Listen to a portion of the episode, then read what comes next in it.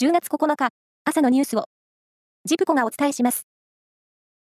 パレスチナ自治区のガザを実効支配するイスラム組織ハマスとイスラエル軍の大規模な戦闘で、双方の犠牲者は民間人を含め合わせて970人を超えました。イスラエルのメディアは、イスラエル側の死者は600人になったと報じました。武装勢力との戦闘で、イスラエル側にこれほど大きな人的被害が出るのは極めて異例です。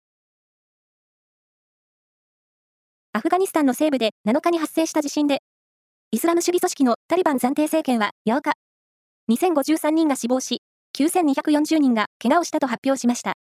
現地では、住宅の倒壊などが相次いでいるということです。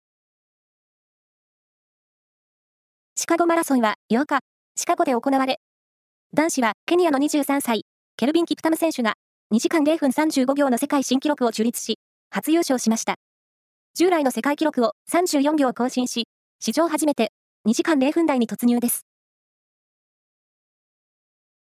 体操の世界選手権は8日、ベルギーのアントワープで種目別の決勝が行われ、男子鉄棒で橋本大輝選手が初制覇を果たしました。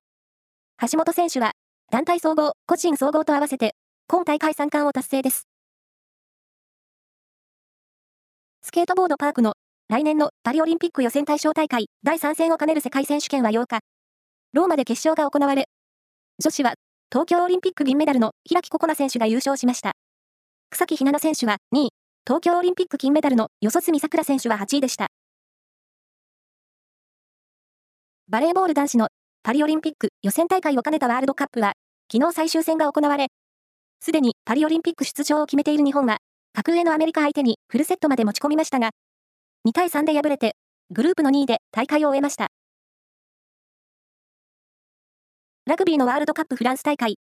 1次リーグ D 組の日本は8日最終戦で、強豪のアルゼンチンに27対39で敗れました。これで日本は2勝2敗の D 組3位となり、ベスト8進出はなりませんでした。以上です。